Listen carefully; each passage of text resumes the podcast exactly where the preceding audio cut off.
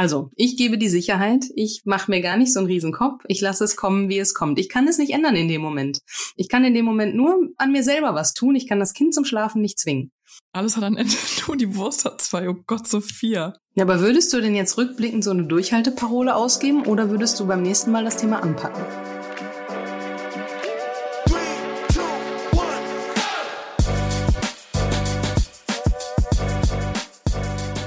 Mama halblang mit Rebecca und Sophia.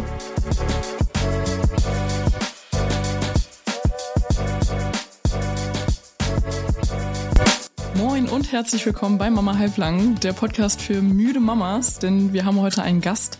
Ihr habt uns täglich hunderte Nachrichten geschrieben und uns angebettelt, nochmal Andrea von Schlafen leicht gemacht einzuladen. Und nun ist es endlich soweit. Das hier wird wieder eine astreine Expertenfolge, so wie beim letzten Mal. Letztes Mal ging es um den Babyschlaf und Milch, also explizit um das Einschlafstillen, die Flasche zum Einschlafen und auch das nächtliche Stillen oder das Fläschchen geben nachts und wie man das ganz sanft und bindungsorientiert abgewöhnen kann. Ähm, falls ihr euch dafür interessiert und das noch nicht gehört habt, dann hört unbedingt diese Folge. Und heute haben wir einen zweiten Themenblock und das ist der Tagschlaf. Wer Andrea auf Instagram folgt, den Link, den findet ihr auch wieder in der Beschreibung, der weiß, dass der Tagschlaf ungemein wichtig ist für den Nachtschlaf. Ich habe es noch nicht so ganz gecheckt, aber dafür bist du ja hier, lieber Andrea. Ich grüße dich. Herzlich willkommen. Hi, schön, dass ich wieder hier sein kann. Bevor wir uns ins Thema stürzen, lieber Andrea, geht unsere mittlerweile auf der ganzen Welt berühmte Frage an dich. bist du Team zerquetscht oder Team Rakete? Ich bin heute ein bisschen beides, weil ich ganz kurz davor stehe, meinen allerersten Urlaub ohne Baby oder mittlerweile Kleinkind zu machen. Das macht mich etwas zerquetscht, aber natürlich bin ich auch voll Rakete, weil ich mich freue und Lust habe. Und natürlich habe ich auch Bock auf die Folge hier mit dir. Wow, ich meine, Thema Schlaf ist ja auch relevant, wenn man sich mal so eine Woche rausnimmt. Wer übernimmt dann den Schlaf und die Betreuung und generell? Das macht der Papa und wir etablieren jetzt schon das Schlagwort Männerwoche. die ah. beide sind äh, Feuer und Flamme. Wunderbar, sehr schön. Ja, ich bin, äh, ich weiß auch gar nicht, ich habe mir noch im Vorfeld nicht drüber Gedanken gemacht, ob ich zerquetschte Rakete bin. Ich habe einen Arbeitstag in den Knochen, ähm, die Tagesmutter ist im Urlaub, mein Mann stemmt irgendwie zwei Wochen den ganzen Alltag mit Kind auch, also auch hier Thema Papa gerade ganz, ganz groß. Ähm, nee, aber ich habe jetzt Bock auf diese Aufnahme mit dir, Andrea. Von daher äh, eine kleine Rakete ähm, auf der Landebahn vielleicht kann man es so nennen. Ähm, wunderbar. Dann lass uns doch mal loslegen und gleich ins Thema einsteigen. Ich habe ja im Vorfeld unsere Community befragt, also euch da draußen. Und ich glaube, so viele Fragen kamen wirklich noch nie rein in so einem Fragensticker. Und es geht um so Fragen wie, ähm, das Baby wacht nach einer bestimmten Zeit auf und schläft nicht mehr weiter. Was kann man tun? Wie gelingt die Umstellung von zwei auf ein Schläfchen? Äh, das Kind ist nachts wach. Wenn das Kind tagsüber zu lange schläft, darf man es wecken oder nicht? Also wirklich ist es heute wirklich alles dabei. Eine Frage hat uns am allerhäufigsten erreicht, ähm, auch teilweise wirklich von verzweifelten Mamas. Und das ist, das Kind schläft mittags nur in der Trage, nur auf dem Arm, nur an der Brust, nur im Kinderwagen, nur im Auto oder braucht doch immer den Gymnastikball zum Einschlafen und Weiterschlafen. Darf man das ändern? Und wenn ja, wie kann man sowas ändern, Andrea? Das ist natürlich eine Frage, die auch mich sehr, sehr häufig äh, erreicht und ein Thema, mit dem ich ganz, ganz oft zu tun habe. Es ist ja so, dass Kinder einfach noch nicht die Fähigkeit haben, ganz allein und eigenständig ohne Hilfe einzuschlafen. Das können manche Kinder, das ist toll, aber ganz viele Kinder können das auch nicht und die ähm, brauchen Hilfe. Und wir stellen irgendwann fest, oh ja, die Trage, das ist es, da schläft das Kind friedlich. Manchmal kommt noch äh, alles Mögliche dazu. Also es gibt die verrücktesten Einschlafsituationen. Du hattest beim letzten Mal schon erzählt von deinen Eskapaden. Bei ähm, mir war es tatsächlich irgendwann mittags in der Trage, stillend, mit Musik an. Und so bin ich durch die Wohnung gelaufen. Und irgendwann, also das hat gut funktioniert. Es war auch eine Zeit lang irgendwie bequem. Und dann dachte ich irgendwann so, ey, nee, ey, nee, sorry. Aber also, was denn noch, ne? Also, soll ich noch ein Schublattler tanzen, damit das in Zukunft funktioniert? Ja, das Problem ist halt, dass es irgendwann nicht mehr, nicht mehr ausreicht. Ne? Also dann kommt dieser Tag, wo einfach ein schlechter Moment ist, wo irgendwas los ist und auf einmal reicht dann diese Situation nicht und man müsste noch mehr helfen, aber man hat schon alle Register gezogen für den Normalfall. Ja. Äh, und das ist der Moment, wo man dringend mal umkehren sollte und gucken sollte, dass man das ein bisschen ändert. Und dann kommen wir zum Thema, wie ändert man sowas denn? Und da gibt's eigentlich nicht den einen Weg. Ähm, das Wichtigste ist, dass wir eine sichere Schlafbrücke, die das Kind ja dann zum Beispiel mit Kinderwagen oder Trage oder Föhn oder Staubsauger oder irgendwas gefunden hat, dass wir die ersetzen mit etwas anderem, was die Sicherheit dann eben in dem Moment gibt. Und da kann man sich äh, überlegen, wie ist dann eigentlich was bin ich denn bereit zu tun, damit mein Kind einschläft? Ne? Und dann kann ich mich Schritt für Schritt an diese Situation annähern. Ja, in gewissen Situationen ist, ist man ja wirklich bereit, alles zu tun. Und dann ist es halt wirklich wie bei mir, dass immer mehr dazukommt. Und das führt ja dazu, dass wenn man das einfach etabliert hat und das Kind sich dran gewöhnt hat, was ja per se erstmal nicht schlecht ist, wenn, wenn alle Parteien damit zufrieden sind. Also nicht so irgendwie, das Kind ist verwöhnt und, und kann nicht anders, sondern ist ja auch gar nicht schlecht, dass man dem, dem Kind in Schlaf hilft. Das ist ja darauf angewiesen. Aber irgendwann kann es anstrengend werden. Und wenn man dann etwas reduzieren möchte, dann stößt man auf Protest. Also dem Kind gefällt das natürlich nicht, ne? Ähm, und das hat mich natürlich auch verunsichert, weil ich dachte, boah, scheiße, ich quäl jetzt mein Kind hier, der Kleine ist müde, der will schlafen. Ähm, und ich glaube, das ist das, was viele Eltern, viele Mamas dann einfach abschreckt, dieser wirklich herzzerreißende Protest. Was ist denn deine Empfehlung, wie man damit umgehen sollte? Na, man sollte sich erstmal überlegen, möchte ich das und warum möchte ich das und möchte ich das wirklich? Weil wir wissen alle, dass die Kinder uns lesen können, wie ein Buch. Also wenn ich schon in mir denke, boah, ich weiß nicht und ob ich das begleiten kann, was wird passieren, wie schlimm wird es wohl werden, wenn ich das alles schon in mir trage, dann weiß mein Kind das schon, bevor ich gesagt habe, jetzt geht hier das Licht aus. So, dann weiß das Kind schon, boah, Mama hat Angst, Mama ist gestresst es ist hier irgendwas nicht in Ordnung. Und das ist nicht der Moment, wo ein Kind einschläft. Ein Kind ist auf unseren Schutz angewiesen und wird immer erstmal gucken, ist bei Mama alles okay? Ne? Also ist es hier sicher? Fühlen wir uns sicher? Fühlen wir uns wohl? Und das ist der erste Schritt zu einer Veränderung, sicherzustellen, dass ich genau das vermitteln kann, auch wenn jetzt hier was Neues passieren wird. Ich erinnere mich noch, dass das bei mir dann so war. Also ich habe dann öfter mal so unterwegs auch in der Trage gestillt, war am Anfang sehr praktisch und irgendwann ist es mir echt auf den Keks gegangen, aber noch nicht zu doll, dass ich das dann auch ähm, ja einfach, ähm, wie du immer sagst, mit, mit ganz viel Liebe und so konsequent wie möglich dann ähm, ja weggelassen habe. Äh, und ich war dann einfach irgendwann so genervt, ich hatte so die Schnauze voll und da ging es gar nicht anders. Also ähm, da war der Leidensdruck dann einfach echt, echt zu groß. Wir wollen ja die, die Nähe und die Sicherheit und die Liebe und alles Mögliche. Wir können ja ein Kind nicht verwöhnen. Wir wollen das ja alles auch weiterhin geben. Wir wollen es nur anders geben. Und es gilt jetzt einfach einen Weg zu finden, den das Kind auch annehmen kann. Und das ist die Kunst. Ne? Den, den Weg zu finden, der für uns beide dann passt. Aber die Leitfigur in diesem Prozess ist immer die Mama oder der Papa oder die Bindungsperson. Niemals das Kind. Denn das Kind, das hast du richtig gesagt, wird ja nie sagen, ich möchte das jetzt. Sondern es wird immer erstmal sagen, wo ist meine gewohnte, sichere Situation? Genau, wir sind in der elterlichen Führung, ne? Und je selbstbewusster und selbstsicherer wir in dieser Rolle sind, desto besser können wir dann das Kind auch an, an neue Wege heranführen und heranleiten. Ähm, nicht umsonst hast du diesen, diesen Job jetzt mittlerweile und dir diese Selbstständigkeit aufgebaut, weil du hilfst der Eltern dabei, einfach diese Selbstsicherheit zurückzuerlangen, irgendwie einen Fahrplan zu erstellen, wirklich konkrete Ziele zu erstellen, auf die Situation äh, zugeschnitten und dann ja selbstbewusst ähm, das so durchzuführen. Jetzt waren wir schon so bei verschiedenen Schlafbrücken, Einschlafhilfen und Orten. Ähm, uns hat auch die Frage erreicht, ob es egal ist, wo das Kind tagsüber schläft oder ob es im Bett schlafen sollte. Ich glaube, das ist auch noch so ein Gedanke, den sich einige stellen, weil man hört ja immer irgendwie, der Bett, das Bett ist ähm, der beste Ort zum Schlafen. Ja, das, äh, naja, ich muss mir halt überlegen, was möchte ich denn? Wo soll mein Kind schlafen können? Das muss ich mir mal grundsätzlich überlegen.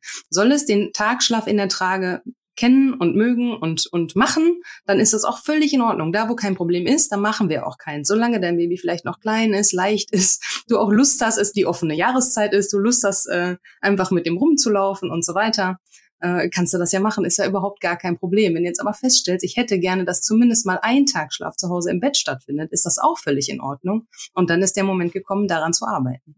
Was sind denn so gute Momente, um was an der Schlafsituation zu ändern? Das macht man ja wahrscheinlich nicht, wenn gerade das nächste Zähnchen durchbricht, oder?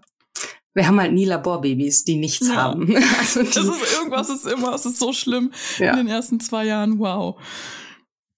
Genau, also ähm, was ein guter Moment ist, ist, wenn ein Kind gesund ist. Denn wenn das Kind krank ist, dann tun wir ja alles, damit es zum Schlafen und zur Erholung kommt. Also wenn ein Kind akut krank ist, würde ich keine Veränderungen anstreben, da würde ich alles tun. Ähm, und da würde ich auch Trage und Stillen und Musik und Staubsauger und ich weiß nicht was, das würde ich alles tun, damit das kranke Kind sich erholen kann. Ähm, wenn die großen Schlafveränderungen anstehen, dieses böse Wort Regression ist äh, wieder im Raum, merkst du sofort, wie es drückt. Mhm. ähm, da würde ich vielleicht auch nicht akut angreifen mit einer Riesenveränderung. Da würde ich mich erstmal rantasten und gucken, was kann das Kind jetzt gerade vielleicht überhaupt noch leisten, zusätzlich zu diesen riesigen Updates, die es gerade ohnehin macht. Ähm, ein Zähnchen, ich weiß nicht, äh, Kinder sind unterschiedlich mit ihren Zähnchen. Wenn ich jetzt ein Kind habe, was zwei, dreimal Alarm macht für einen Zahn, ähm, dann ist das vielleicht gar nicht mal der Moment, nichts zu verändern. Wenn ich jetzt ein Kind habe, was sehr leidet und damit stark zu tun hat, dann ähm, tue ich das vielleicht nicht. Und das bringt mich zu einem Leitsatz, du bist die Expertin für dein Kind. Du entscheidest. Du hast ein Bauchgefühl und das Bauchgefühl einer Mama trügt ganz, ganz selten. Also du kannst mir besser sagen, wann der richtige Moment ist für dein Kind, als ich das vielleicht kann. Ich kann nur ein paar Fragen dazu stellen. Jetzt haben wir es geschafft, dass unser Kind ähm, im Bett eingeschlafen ist, so wie wir uns das lange gewünscht haben und das lange geübt haben. Und jetzt wacht das Kind aber jedes Mal nach einer bestimmten Zeit auf, seien es 15 Minuten, 20 Minuten oder auch 30 Minuten und ist eben nicht ausgeruht, sondern immer noch gestresst und schlecht drauf. Woran liegt das? Also was habe ich dann da falsch gemacht? Das kann man nicht eindeutig beantworten. Nein, Aufwachen nach einer kurzen Zeit, ähm, da ist schon mal interessant, wie lang ist diese Zeit gewesen. Aufwachen nach 15 Minuten, das ist ja entweder ein Powernap, den machen Kinder selten aus sich heraus. Meistens muss ich wecken, damit es ein Powernap wird. Das deutet dann schon eher auf eine Übermüdung hin. Da gucke ich dann auf die Wachzeit, auch ein Riesenthema. Das ist eigentlich mein Lieblingsthema, mhm. Wachzeiten. ähm, also wenn ein Kind nach 15 Minuten quengelig wieder aufwacht, dann äh, war es wahrscheinlich übermüdet. Ähm, nach 30 Minuten ist schon wieder ein Schlafzyklus vorbei, vor allem für die ganz Kleinen. Die haben ja noch recht äh, kurze Schlafzyklen. Dann kann es äh, sein, dass es einfach Probleme hat, äh, in den nächsten Schlafzyklus zu wechseln und wieder Hilfe braucht. Mhm. Jetzt hast du gerade das Thema Wachzeit angesprochen, Schlafzyklus und auch altersgerecht. Woher weiß ich denn, welche Wachzeit und welche Schlafzeit zu meinem Kind passt? Da gibt es äh, wieder keine eindeutige Antwort, da gibt es aber Orientierungswerte und die sind genau das, Orientierungen. Ähm, ich sage auch den Mamas immer dazu, wenn dein Kind zum Beispiel noch nicht diese Orientierungswachzeit schafft, dann bedeutet das nicht, dass es schlecht entwickelt ist, dass es irgend, dass irgendetwas nicht stimmt. Dann ist das einfach äh, so wie ich mag gerne Paprika und du magst gerne Tomaten. äh, Wachzeiten sind auch immer so eine gewisse Trainingssache. Also wenn ich immer nur 100 Meter laufen muss, dann werde ich ja nie lernen, die 200 zu laufen. Ähm, das, äh, ja, das ist so ein, Bild, ja. Gummiband, was ich so ein bisschen dehnen muss. Äh, also Wachzeiten sind von Kind zu Kind super unterschiedlich. Also es gibt natürlich ein paar Hinweise, die mir sagen können, ob die Wachzeiten gerade passen oder ob sie nicht passen. Aber zu sagen, das Baby ist jetzt sieben Monate alt und das hat die und die und die Wachzeit, das kann man so eindeutig nicht sagen. Man kann einen Orientierungswert nehmen und von da aus kann man sich vor- oder zurückarbeiten. Ja, ich weiß, dass, also ich habe immer auch in diese Tabellen geschaut, wenn man das mal googelt, irgendwie Wachzeiten, Baby oder Kleinkind, dann findet man ja Anhaltspunkte und Tabellen und sowas.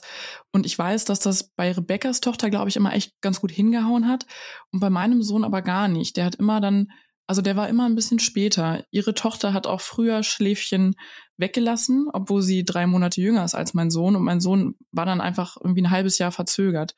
Und ähm, der hat auch echt spät dann auf einen Mittagsschlaf umgestellt. Und ich dachte mal so, was ist denn los hier? Irgendwie, der ist doch alt genug und alle anderen erzählen mir, gibt mir noch einen Mittagsschlaf und der knackt mir irgendwie schon um zehn weg und muss dann nachmittags nochmal pennen und so.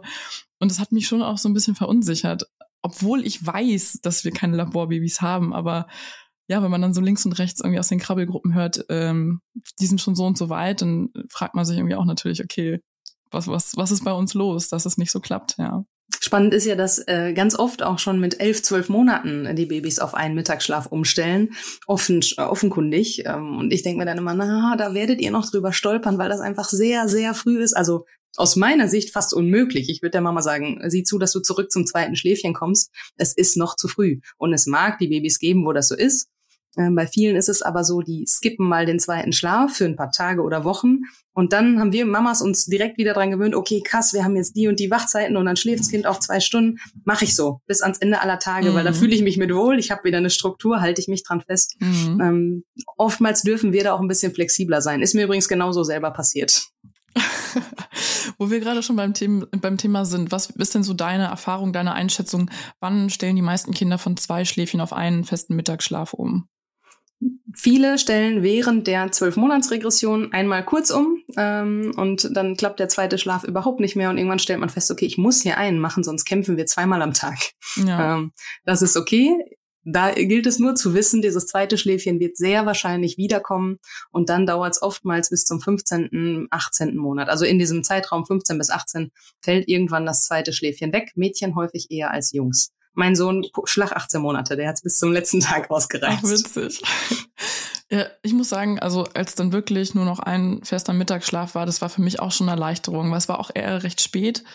Und als das dann etabliert war, hatte ich einfach das erste Mal irgendwie so eine richtig feste Tagesstruktur und auch gefühlt das erste Mal, dass dann zum Schläfchen der Schlafdruck wirklich hoch genug war und der gut geschlafen hat.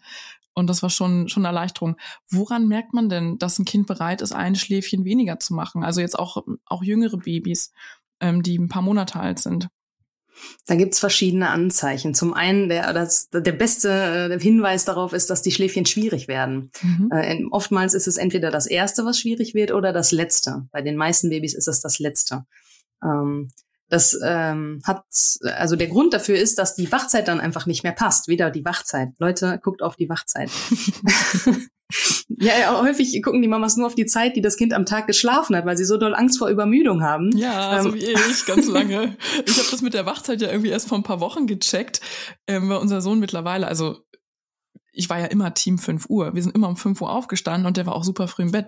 Mittlerweile jetzt auch im Sommer, es hat sich komplett gedreht. Also unser Sohn schläft um 22 Uhr und schläft teilweise bis 9 Uhr und macht dann Mittagsschlaf so, ja, je nachdem, wann er aufgewacht ist, ähm, von 12 bis 14 Uhr oder sowas. Aber auch das wird gerade kürzer. Also manchmal macht er auch nur noch eine Stunde Mittagsschlaf was wollte ich jetzt eigentlich erzählen? Ich habe den Faden verloren. Ach so, als er dann irgendwann nicht mehr um 19 Uhr schlafen gehen wollte, nicht mehr um 20 Uhr schlafen gehen wollte, nicht mehr um 21 Uhr schlafen gehen wollte, habe ich irgendwann mal gecheckt, es liegt an der Wachzeit, weil er bei der Tagesmutter lange schläft, irgendwie bis 14.30 oder 14.45 und um 19 Uhr ist da noch lange nicht das Licht aus und ähm, es hat sich so krass nach hinten verschoben. Ich habe es dann auch mal gecheckt, Andrea. Danke. Wir haben doch oft drüber gesprochen, verstehe ich überhaupt nicht. Oh man, du redest auch so oft gegen Steinwände, oder? Die wir uns einfach nicht checken. Das sind einfach so Glaubenssätze. Ähm, man hat das so abgespeichert, das Baby darf auf gar keinen Fall übermüden. Ja. Und wenn ich dann eine unruhige Nacht habe, dann habe ich ja schon gelernt, okay, der Tag macht die Nacht. Dann gucke ich auf den Tag, haben wir denn genug Tagschlaf? Und dann die Wachzeiten fallen einfach hinten runter. Also das ist einfach noch nicht bei allen so präsent, dass das eigentlich die entscheidende Größe ist. Also beides ist wichtig, aber aus meiner Sicht sind die Wachzeiten wichtiger. Was war jetzt eigentlich deine Frage? Ich hatte keine Frage gestellt. Wir sind ja mal so einen schönen Schnack, äh, Schnack abgedriftet. Ähm, du hast gerade gesagt, der Tag macht die Nacht. Vielleicht magst du das nochmal ganz genau beschreiben. Ganz genau. Okay, wie viel Zeit hast du denn? okay, der Tag macht die Nacht bedeutet, wenn mein Baby zum Beispiel in Summe auf 24 Stunden, sagen wir mal 11 Stunden Wachzeit braucht und ich räume am Tag aber nur 9 Stunden Wachzeit ein, dann wird das Kind sicherstellen, dass es die Wachzeit, die es ja braucht, um zu lernen, sich zu entwickeln und so weiter, das Kind wird sicherstellen, dass es diese Wachzeit bekommt. Was bedeutet das? Wir sind dann wach von zwei bis vier oder von eins bis drei gerne. Eben nachts krabbeln und aufstehen im Bett. Genau, wir Hab holen uns genau. unsere Lernzeit, äh, damit sie eben auf 24 Stunden passt. Da sind Kinder sehr, sehr genau.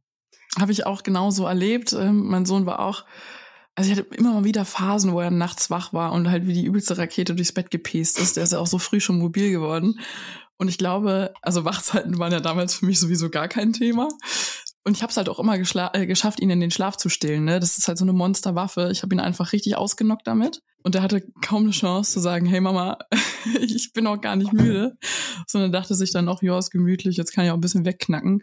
Und ja, die Zauberwaffe hat mir dann hintenrum ab und zu mal einen Arsch gekniffen nachts. Das reflektiere ich natürlich jetzt erst. Ja, ein anderer wichtiger Punkt ist äh, Schlafdruck. Ne? Also du hast jetzt gerade gesagt, du hast mit einer ganz mächtigen Waffe da drauf losgeballert und das hat wunderbar funktioniert. Schlechtes Bild, aber äh, ja, Einschlafstillen ist äh, eine wunderbare Einschlafbrücke. Die ist sehr, sehr stabil und kann man auch gehen, wenn man nicht genug Schlafdruck hat zum Beispiel. Ähm, auch das ist wieder eine Sache, das fällt mir in der Nacht irgendwann auf die Füße. Wenn zum Beispiel mein Kind äh, vier Stunden bräuchte zum Nachtschlaf, um den passenden Schlafdruck aufzubauen und ich versuche es nach zwei Stunden ins Bett zu bringen, dann wird es mir entweder überhaupt nicht einschlafen oder es wird vielleicht nur ein Powernap machen, weil der Schlafdruck nicht für die ganze Nacht gereicht hat oder es wird vielleicht morgens um vier, halb fünf, fünf äh, aufstehen, weil auch da der Druck nicht für die ganze Nacht gereicht hat. Oftmals ist es ein Rechenexempel. Ich weiß, das klingt immer so wissenschaftlich. Tatsächlich kann man viele Dinge auch äh, ja berechnen. Das ist auch wieder ein weiterer Grund, warum der Tag so ultra wichtig ist, dass ich die richtige Tagesstruktur habe für mein Kind, damit es überhaupt in der Lage ist, rein biologisch körperlich in der Lage ist, eine ruhige Nacht zu veranstalten. Muss denn das Kind dann immer zur gleichen Zeit ein Schläfchen machen? Muss man da auf die Uhr schauen? Kann man ja gar nicht. Also es sei denn, du wächst morgens und dein Kind macht jeden Tag genau exakt gleich lange Schläfchen. Gibt es, ist aber nicht die Mehrzahl. Okay, interessant. Das heißt, genau, mit dem, mit dem morgens wecken, ähm, sollte man sowas machen? Also macht sowas in bestimmten Situationen Sinn, morgens zu wecken? Wir sind ja jetzt beide 5 Uhr äh, leid geplagt. Wir würden auf die Idee wahrscheinlich nicht kommen. nee, ne, noch nie im Leben dran gedacht. Auf gar keinen Fall.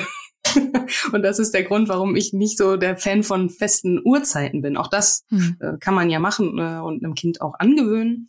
Für mich ist wichtig, dass ich äh, so wenig wie möglich wecken muss, weil wenn das Kind schläft, dann habe ich Pause und ich brauche diese Pause. Ähm, es kann aber schon sein, dass man äh, entscheidet, es ist jetzt eine passende Situation zu wecken. Äh, zum Beispiel, wenn es mit irgendwas kollidiert. Wenn mein Kind zum Beispiel gerne drei Stunden Mittagsschlaf macht, einen Gesamtschlafbedarf von zwölf Stunden hat, dann bleiben mir nur noch neun Stunden für die Nacht. Ja. Je nachdem, wo diese neun Stunden beginnen, zum Beispiel um 19 Uhr, da rechne mal aus, wann das Kind morgens aufsteht. Hallo, hier, also da das kann, ich ganz lange. da kann es dann schon Sinn machen, dass ich mal zum Beispiel nur ein paar Mal wecke, um den Rhythmus einfach zu verschieben. Ähm, das ist aber super individuell. Ich möchte jetzt niemandem raten, sein Kind äh, ständig zu wecken. Wenn wir wecken, dann äh, rate ich immer dazu, wenigstens einmal am Tag ausschlafen zu lassen, damit wir die Möglichkeit geben, dass ein Kind sich den Schlaf holen kann, den es braucht. Ja, das ist bei uns so ein bisschen das Ding, ähm, weil, also dadurch, dass er jetzt um 22 Uhr schläft, wir müssen ihn morgens wecken, weil er muss halt zur Tagesmutter gebracht werden. Und wir wecken ihn dann so um ja, schon so um 7.30 Uhr, 7.45 Uhr und äh, geben ihn um 8 Uhr dann ab und ähm, dadurch schläft er halt da den Mittagsschlaf auch noch voll durch. Also dadurch ratzt er da halt richtig viel.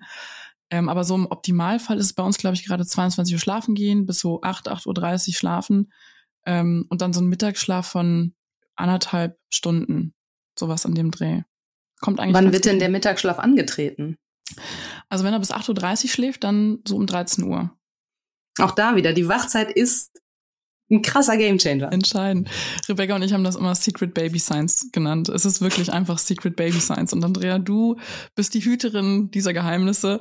Ähm, Absolut. Wobei du sie ja öffentlich mit uns kostenlos hier teilst, was so wirklich der absolute Wahnsinn ist. Aber es gibt ja doch immer wieder verzwackte und vertrackte Situationen, ähm, aus denen man einfach nicht rauskommt. Und ich glaube, sogar du hast ja auch schon von Kolleginnen irgendwie Tipps und, und Coaching geholt, ne? Ja, absolut. Wir sind eine Zeit lang um vier Uhr morgens aufgestanden und ich habe den Fehler nicht gefunden. Und jetzt kannst du raten, wo der Fehler lag. Die Wachzeit? Ja.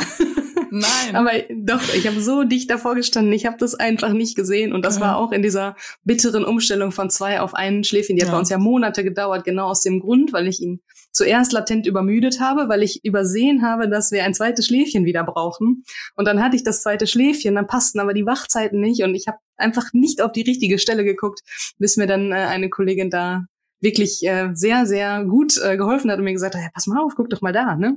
Ist doch ganz offensichtlich. Ja, ich habe es nicht gesehen. Tja. Und habe mich jeden Morgen um vier Uhr aus dem Bett gequält mit dem armen Jungen.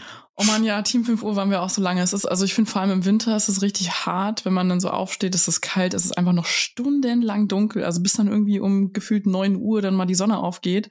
Ähm, da hast du auch schon Bock auf Mittagessen, so ungefähr. Es ist so, so bitter, man fühlt sich so einsam und alleine und verlassen. Und ähm, mir hat immer geholfen, dann AirPods reinzumachen und mit dem Kleinen halt zu spielen und zu lesen und währenddessen einfach Podcasts zu hören, so um so ein bisschen Input für mich selbst noch zu haben. Irgendwas, was mich motiviert, morgens aufzustehen und die Zeit dann so ein bisschen zu nutzen. Das Ding ist ja, es wird besser, es kann in wenigen Tagen besser sein, wenn man auf die richtige Stelle guckt. Und das ist auch so ein Problem der Jahreszeit. Du hast gerade gesagt, wie das im Winter sich anfühlt. Bei uns war das auch im Winter. Und das, äh, das ist ja wie ein Brennglas. Also wenn es morgens um neun Uhr hell wird und ich bin seit drei, vier Uhr wach, das ist ja das ist ein Endgegner. Im Sommer sieht das aber ganz anders aus und dann quäle ich mich schon mal durch den Sommer, bis ich dann im Winter merke, okay, es geht wirklich gar nicht. Ja, stimmt. Und dabei müsste man nur mal auf die richtige Stelle gucken und mal genau aufdröseln, wie ist denn der Tag? Ne? Also es kann ja auch andere Ursachen dafür geben, aber häufig, häufig, häufig, häufig ist es die Wachzeit. Das heißt, die nächsten Fragen, die ich hier alle aufgeschrieben habe, die könnt ihr da draußen jetzt eigentlich theoretisch auch selbst beantworten. Wir müssen dir, Andrea, dann so im Chor zu rufen, die Wachzeit beachten. also ich habe hier zum Beispiel noch stehen, äh, mein Baby kommt einfach nicht zur Ruhe und turnt rum. Wie bekomme ich es in den Schlaf? Ja, also du kannst natürlich, so, weiß ich nicht, so, so Wrestling machen im Bett, was ich nicht empfehle. Ähm, oft genug selbst gemacht, so dieses verzweifelte, boah, Mann, leg dich doch einfach hin, nein, nicht aufstehen und komm doch mal her. Ähm, oder halt einfach auf die Wachzeit achten, damit der Schlafdruck groß genug ist und das Kind ähm, gut in den Schlaf findet, oder was meinst du?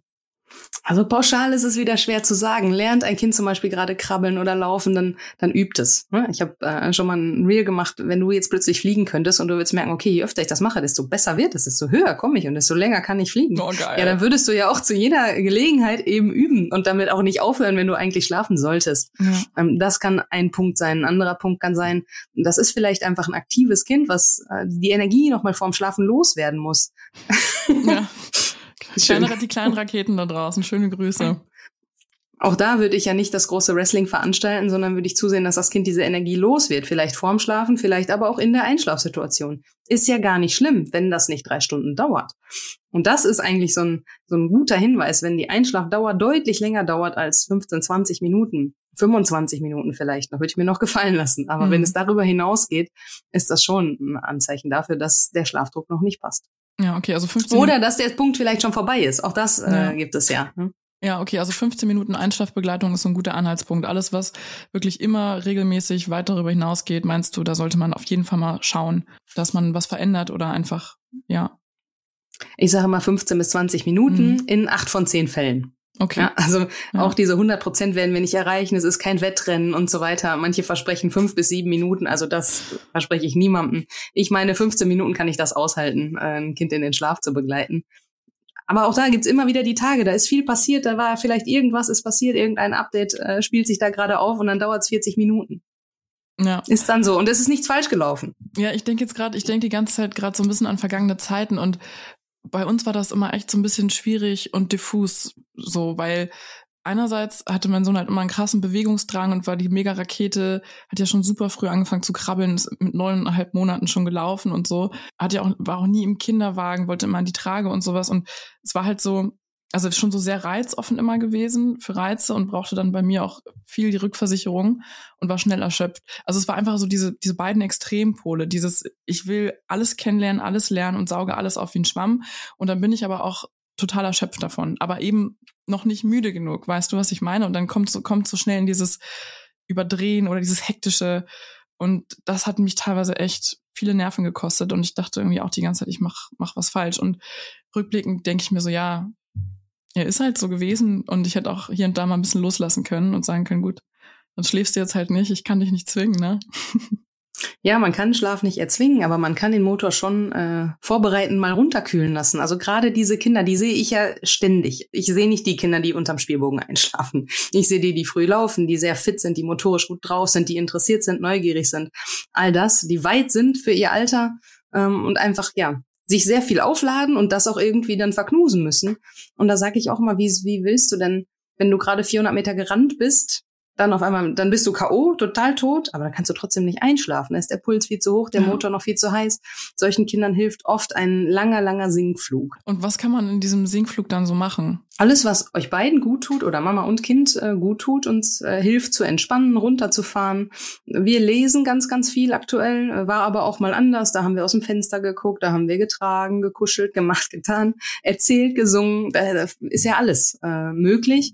Ich empfehle immer, such dir einen Punkt, wo das Kind weiß, jetzt ist Ende der Sprechzeit. Jetzt ist Schlafenszeit. Alles davor ist Sinkflug. Und wenn das zwei Stunden dauert, dann hat das nichts mit der Einschlafbegleitung zu tun. Etabliere einen Punkt, wo bei uns ist zum Beispiel, mein Sohn geht jetzt los und macht schon selber die Rolllade runter und das ist der Punkt, da kriegt er keine Antwort mehr von mir, dann ist für mich Pause.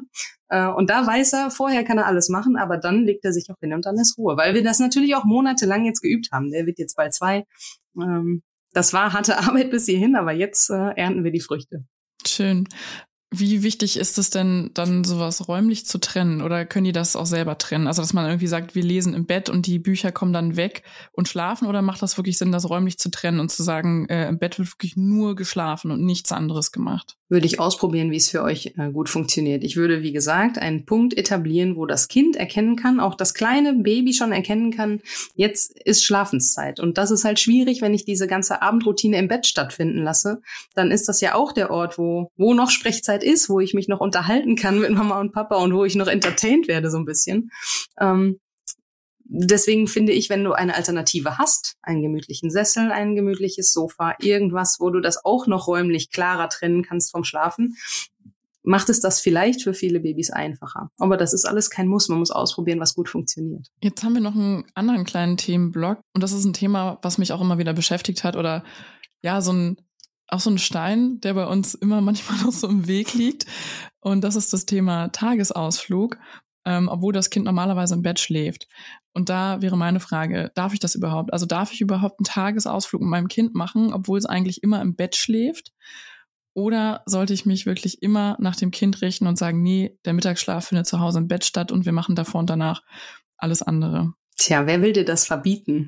was, und was ist das Schlimmste, was passieren kann? Auch mhm. einer meiner Leitsätze, was ist denn das Schlimmste, was an so einem Tag, wenn ich einen Tagesausflug mache, in vier Wochen, sechs Wochen, acht Wochen, wie oft machen wir Tagesausflüge mit solchen Kindern? Da sträuben wir uns ja schon vor solchen Ausflügen, ne? Wir sind ja auch so ein Kaliber. Also das Schlimmste, was passieren kann, ich kann es dir beschreiben.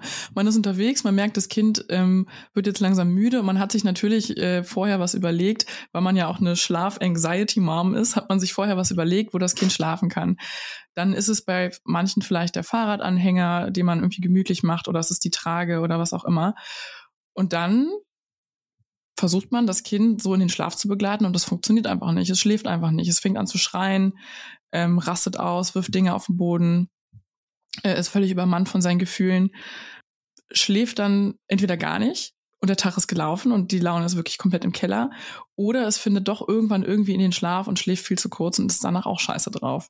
Also das wäre für mich der schli schlimmstmögliche Outcome. Hm, und was ist dann morgen? Wie meinst du, am nächsten Tag? Ja, was ist das Schlimme, was von da überbleibt jetzt? Es nimmt doch keiner Schaden. Ja. Oftmals ist das dieses Szenario, also die Situation, die kündigt sich ja schon Tage vorher an. Man überlegt sich, was kann ich mitnehmen, wie kann ich das packen? Monate. Wir haben ja auch dann kein Auto. Ja, also das ist ja wirklich Monaten. Es ist die Hochzeit der besten Freundin. Das weißt du ein Jahr vorher, weißt du, und du machst dir da schon Gedanken, wo und wie und wo wird mein Kind schlafen. Ja gut, so eine Hochzeit, das ist ja nochmal noch mal eine andere Lage. Ich habe jetzt an so einen Parkausflug irgendwie ja, gedacht, das, ja. zum Beispiel. Und wir reden da jetzt wahrscheinlich auch über Kinder, die schon ein bisschen älter sind und nicht mehr dreimal am Tag schlafen. Ja. Ähm, die bleiben ja in aller Regel auch nicht den ganzen Tag wach. Aber das Problem kündigt sich schon vorher an. Also ich habe schon ganz viel darüber nachgedacht und mein Kind hat das alles mitgelesen bei mir. Ne? Der liest ja meine Gedanken und alles. Der weiß also, okay, heute ist ein besonderer Tag, da muss ich aufpassen was passiert und was kommt. Und ne, das so fängt's ja schon an. Und dann nähert sich die Zeit und ich gucke immer auf die Uhr, okay, wie machen wir das? Wie ist er jetzt drauf? Na, guck mal. Augen hat er noch nicht gerieben. Hm, nee, wo, wie machen wir das jetzt? Und ach, wer soll jetzt die Trage tragen? Für mich ist er auch eigentlich schon fast ein bisschen schwer. Oh, bei Papa klappt das aber immer nicht ganz so geschmeidig. Ja, also genau, das, und es, der ja. liest das alles mit. Ja? ja, also der oder die Baby liest das äh, alles mit. Und dann ist es ja klar, dass das Schlafen super schwierig wird. Mhm. Ähm, von daher kann ich da keinen guten Rat geben, außer wenn ich eine Alternative zum Bett haben möchte, muss ich die ab und zu üben. Ich habe den Punkt übrigens verpasst. Bei uns wird nur im Bett geschlafen und ich mache mir genau diese Gedanken natürlich auch, wenn er den ganzen Tag mal unterwegs sein muss, unser Mucki. Also, ich gebe die Sicherheit, ich mache mir gar nicht so einen riesen Kopf, ich lasse es kommen, wie es kommt. Ich kann es nicht ändern in dem Moment. Ich kann in dem Moment nur an mir selber was tun, ich kann das Kind zum Schlafen nicht zwingen. Wenn ich aber schaffe, mich selber runter zu regulieren und in so einen Modus zu kommen, den ich im Bett ja auch gewährleiste. Auch das hat ja für ein Kind eine Verbindung zum Schlafen. Welche Stimmung hat Mama? Welchen Puls hat die? Wie riecht die? Ne? Also Stress riecht anders als, als Gelassenheit. All das, das kann ich schaffen. Diese Bedingungen kann ich vielleicht schaffen, auch unterwegs beim Kind kann ich nichts, am Kind kann ich niemals arbeiten, kann ich niemals schlafen erzwingen. Also locker bleiben, den Tag nehmen, wie er ist und darauf hoffen, dass morgen wieder normaler Alltag einkehrt. Das ist mein bester Rat. Und wenn ich eine Alternative haben will, zum Beispiel die Trage, dann sollte ich die ab und zu mal üben.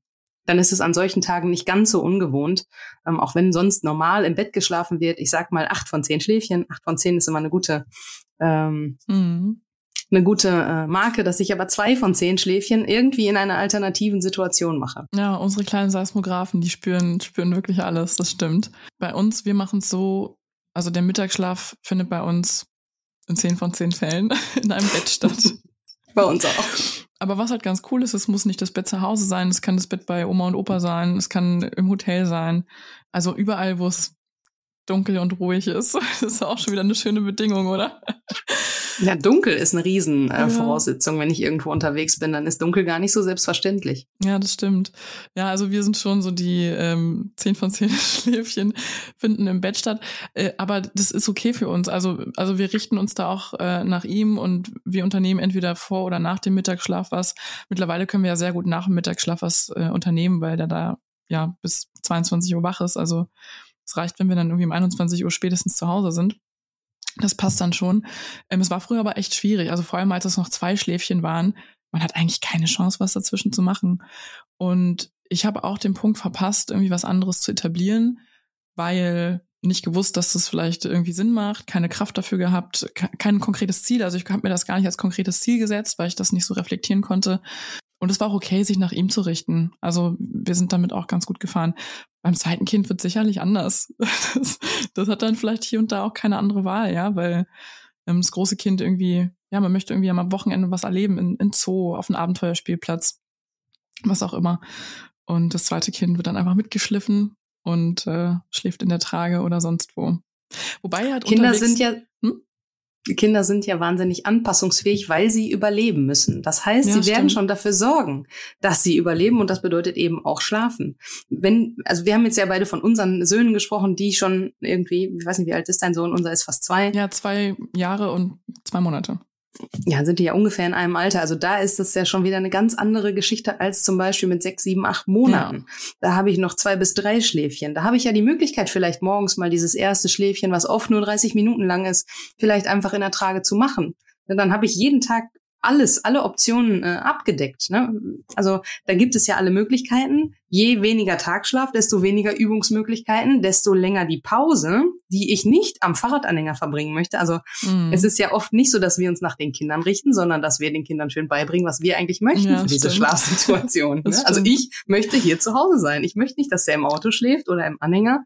Ich möchte hier zu Hause sein und meinen Haushalt machen, möchte arbeiten, ich möchte auf der Couch sitzen, ich möchte die Pause hier nutzen und er soll in seinem Bett liegen. Ja, das, das habe ich ihm ganz klar so beigebracht. Ja, nee, bei, also bei mir, also es ging ja auch in der Trage, ähm, halt die ganze Babyzeit und so. Ich habe ja nur getragen, Kinderwagen war ja auch kein Thema. Autofahren brauche ich, glaube ich, auch nicht nochmal erwähnen, dass das bei uns immer der totale Horror war. Habe ich jetzt wirklich schon oft genug erzählt. Habe ich auch ein schönes Album zu auf Instagram gemacht. Ähm, funktioniert mittlerweile auch gut. Aber ähm, es gab so eine, so eine Zwischenphase halt irgendwie, ne, wo er für die Trage zu schwer war und zu groß und dann war es irgendwie zu warm draußen und so und ja, noch nicht einen Mittagsschlaf, sondern halt irgendwie noch zwei. Ja, aber jetzt rückblickend, die Zeit ging auch schnell vorbei. Ne? Also wenn ihr gerade in so einer richtigen Scheißphase steckt, alles hat am Ende nur die Wurst hat zwei, oh Gott, Sophia.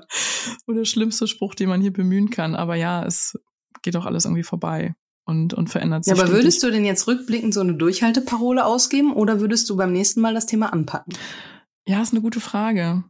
Das Ding ist, immer wenn ich irgendwie dachte, okay, jetzt habe ich was Neues etabliert und habe den Dreh raus, hat sich eh wieder irgendwas verändert, weißt du? Also ist er krank geworden. Ja, es ist einfach ja, es hat sich ständig irgendwas verändert oder dann kam halt irgendwie ein Zahn, wo ich dann dachte, okay, jetzt ist eh alles wild. Ja, oder dann halt irgendwie ein Schläfchen dann weggelassen oder sowas. Also immer, es hat sich eh immer irgendwas verändert, bis eigentlich so anderthalb, zwei Jahre. Seitdem ist so ein bisschen Ruhe und Rhythmus eingekehrt. Davor war es echt durchgehend drunter und drüber. Also mhm. mein eigenes Learning, sollte ich ein zweites Kind bekommen, was wir noch nicht für uns entschieden haben, ähm, da, da würde ich mir gar nicht mehr so viel Sorgen machen, weil jede Schlafsituation veränderbar ist. Und zwar dauert das nicht Monate, sondern das dauert vielleicht ein paar Wochen, wenn man weiß, wie man es machen muss. Also ich, würde, ich würde das nicht mehr so lange aushalten, wie ich das zu Beginn ausgehalten ja, habe. Ja, ja, wirklich. Ich war, ich war auch in vielen, äh, vielen Momenten und Phasen so richtig Slave to the Baby und habe mich selbst völlig vergessen. Also wirklich, ich habe nur noch im Kopf, wie ich da mit der Trage zu Hause laufend, stillend in der Trage mit Musik durch die Wohnung gelatscht bin, äh, wo ich dann auch immer dachte, was mache ich hier? Mit Gedanken immer beim nächsten Schläfchen. Also ich erinnere mich, deswegen bin ich Schlafcoach geworden, weil der Tagschlaf bei uns so grausam war. Nachts war immer schon irgendwie vertretbar, da war nie die ganz große Not, aber tagsüber ich würde das nicht noch mal so lange aushalten. Ja. Aushalten wollen, weil ich jetzt ja weiß, was es zu tun gibt. Aber ich wusste gar nicht, dass es eine Babyschlafbubble gibt damals. Ja. Hätte ich das gewusst, ich hätte mir so viel Nerven erspart. Aber Andrea, ich bin froh, wie es gelaufen ist, weil deswegen haben wir dich jetzt hier sitzen als Expertin. und ich korrigiere meinen Spruch von vorhin. Alles hat ein Ende, wenn wir es anpacken. Und wenn ja, wir, wenn ja, so muss man das sagen. Und wenn wir uns informieren und vernetzen und, und ähm, ja, uns, uns Wissen aneignen. Genau, Andrea, ich hätte noch eine letzte Frage und das ist das Thema Papa, Oma oder auch Tante. Wie schaffen wir es denn, dass andere Personen unser Kind tagsüber ins Bett bringen? Das ist ein Riesenthema. Höre ich in oh, neun von zehn Gesprächen, der Papa soll auch ran. Äh, war bei uns auch lange schwierig und auch hier wieder, es gibt nicht den einen Weg, aber es gibt schon klare Aussagen, glaube ich, zu diesem Thema. Es ist der Papa, es ist niemand Fremdes, es ist die Oma, es ist niemand Fremdes. Ich glaube, dass wir als Mamas, die Voraussetzungen schaffen können, dass es mit dem Papa gut klappt. Zum einen muss man den beiden mal den Raum geben, auch für sich zu sein. Der Weg, den die zu gehen haben, Papas und Kinder, das ist ja oft der Weg, den wir Mamas schon gegangen sind in den allerersten Wochen, ne, wo man sich äh, besser kennenlernen muss, wo man äh, die Bindung äh, richtig doll aufbauen muss, weil nur so ein bisschen äh, Bindung, das, das nützt einfach nichts in einer Schlafsituation, wo ein Kind weiß, wenn ich schlafe, dann bin ich Beute. Das ist ja das, was unsere Kinder denken. Also brauche ich den bestmöglichen Beschützer. Und wenn ich noch einen besseren Sachbearbeiter zur Verfügung habe, dann bestelle ich mir doch den. und dieses Bild ein bisschen umzukehren, ist, glaube ich, der erste Schritt. Und das macht man nicht beim Schlafen, sondern im Wachen. Zeit zu zweit für Papa und Baby. Tröste Situationen sind hilfreich, weil auch ein wenn sich ein Kind wehgetan hat oder wenn es ja irgendein anderes Bedürfnis hat, wenn der Papa in der Lage ist zu trösten und diese Situation zu meistern, ist das eine schwierige Situation für die beiden. Einschlafen ist auch eine schwierige Situation. Also das kann man üben, bevor es in die Ernstsituation geht. Ja, ich finde es total schön, wie unsere Tagesmutter das gemacht hat. Ähm, viele haben ja auch die Sorge, wenn das Kind dann in die Betreuung kommt, äh, dass ja, die, die, die zerbrechen sich den Kopf, wie soll der Mittagsschlaf gehen? Zu Hause schläft das Kind nur im Kinderwagen oder nur in der Trage. Und es ist ja echt so, dass unsere Kleinen so unglaublich flexibel sind. Also die haben ja mit unterschiedlichsten Personen unterschiedliche Einschlafbrücken und Gewohnheiten und so weiter. Und die Tagesmutter hat das echt Schritt für Schritt gemacht. Also wir haben auch eine ganz äh, langsame Eingewöhnung gemacht und dann beim Schlaf hat er ähm, nicht am Anfang mit den anderen Kindern zusammen im Schlafzimmer geschlafen, sondern sie hat ihn halt äh, vorne im Spielzimmer, da ist so eine, so eine große Liegefläche und hat sie ihm das irgendwie so schön eingerichtet mit Kopfkissen und allem und ähm, hat dann erstmal dort mit ihm Schläfchen gemacht, dann hat sich auch dazugelegt und dann, als das fest etabliert war, sie dann auch ihn mit den anderen Kindern hingelegt und das hat super funktioniert. Ich glaube, mittlerweile schnappt er sich da sein Kuscheltier, haut sich hin und, und pennt weg, ohne dass da irgendwie noch groß was gemacht wird. Und ähm, ja, mein Mann hat mittlerweile auch seine eigenen Routinen entwickelt. Das ist total schön, wenn so jede Person dann auch eigene Wege findet mit dem Kind. Am Ende brauchen Kinder zum Schlafen meiner Meinung nach als allererstes Sicherheit. Und sie müssen sich diese Sicherheit geben lassen von der Person, die sie dann da in den Schlaf begleiten soll. Das ist im Prinzip auch schon alles. Wir müssen dieses Ziel irgendwie Schritt für Schritt erreichen, dass da eine sichere, entspannte, ruhige Stimmung ist. Und das können wir Mamas beeinflussen. Ja, wenn ich mein Baby übergebe an den Papa und ich vermittle schon mit allem, was mir da ist, ich bin gestresst, ich sehe nicht, dass das funktioniert, ich habe jetzt schon Angst vor dem Konzert, was gleich losgeht. Naja, dann habe ich schon vorgegeben, was passieren wird, weil das Kind schon merkt, irgendwas ist nicht in Ordnung. Und auch das ist Übungssache, dieses Abgeben und Übergeben. Ja wenn es beim ersten Mal nicht klappt und man ein, ähm, aber pass auf, dass du Pumpe Punkt und übrigens die Windeln liegen Pumpe und die, und die Hose und nicht das und dann aber die Zähneputzen nicht vergessen. Und, und wenn es dann beim ersten Mal nicht klappt, dann ist okay. Und beim zweiten Mal wird's einfacher und so geht's dann immer weiter. Lieber Andrea, hast du noch ein Thema oder noch einen Punkt, ähm, was wir nicht besprochen haben, was du ansprechen möchtest, was, was dir ganz, ganz wichtig ist? Viel? Nein, äh, ich glaube, wir haben jetzt schon ganz gut abgeklopft, warum Tagschlaf wichtig ist. Wir haben uns ja ganz zu Beginn darüber unterhalten, ob Tagschlaf überhaupt eine Folge wert ist. Meiner Meinung nach ja, absolut. Tagschlaf ist super wichtig. Der Tag macht die Nacht. Ähm, also wenn in der Nacht irgendwas aufploppt, dann ist es nicht unbedingt ein Thema, das auch in der Nacht gelöst werden muss, sondern kann vielleicht sogar ganz einfach am Tag gelöst werden und da muss man hinschauen. Ich glaube auch, wir haben das Thema Tagschlaf sowas von durchgekaut. Falls noch kleine Fragen offen geblieben sind bei euch da draußen, dann schreibt sie doch gerne Andrea auf ihrem Instagram-Profil ähm, schlafen.leicht.gemacht am besten unter ihren letzten Post irgendwie in die Kommentare oder sowas und Andrea schaut dann nochmal rüber. Ansonsten hast du, Andrea, auch endlos viel kostenlosen Con Content bei dir im Profil. Also wer da nicht fündig wird, der ist irgendwie auf beiden Augen blind, weil da sind wirklich die Story-Highlights und der Feed voll. Vielen, vielen Dank für deinen Besuch. Du bist unser erster Stammgast hier mit deinem zweiten Auftritt. Du bist herzlich eingeladen für die dritte Runde demnächst dann irgendwann. Ja, sehr gerne. Es macht immer Spaß mit euch. Danke. Bevor es hier zu Ende geht, Andrea, du kommst hier nicht so einfach davon. Äh, gibt es noch drei Rausschmeißer-Fragen an dich? Und du brauchst auch gar nicht äh, knapp oder so antworten. Wir können auch gerne ein bisschen diskutieren. Bist du bereit? Ich wäre traurig, wenn es jetzt nicht äh, dazu gekommen wäre. Sehr Na klar. gut. Die erste Frage lautet, welchen Duft, den andere mögen, magst du gar nicht? Duftbäumchen im Auto. Okay. Furchtbar. Furchtbar. Dann die zweite Frage. Woran erkennt man Deutsche im Urlaub? Äh, Jack Wolfskin. ich war schon dreimal auf dem Jakobsweg. Daran erkennt man sie. Und die dritte Frage, was wurde noch nicht erfunden? Für mich ein ganz heißes Thema, eine App, die dir wirklich vorhersagen kann, wie die Wachzeiten deines Kindes sind und wie sie sich entwickeln. Es gibt viele Apps, die aber alle nicht gut sind. Andrea, höchste Zeit, deine eigene App zu entwickeln. Ich bin dabei, mein eigenes Programm zum Thema Wachzeiten äh, zu entwickeln. Das wird in den nächsten Wochen schon online gehen und dann wird Wachzeiten nie wieder ein Rätsel sein. Und ich freue mich sehr darauf, dass ich so vielen Mamas dann dieses Thema näher bringen kann, was mich äh, bis aufs Blut begeistert. Yay. Wir werden es auf jeden Fall beobachten. Wir beobachten alles, was du machst, wirklich mit vollem Herzen und freuen uns über alles.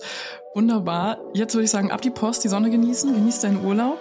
Wir hören hier uns beim nächsten Mal und bis dahin machen wir mal alle halblang.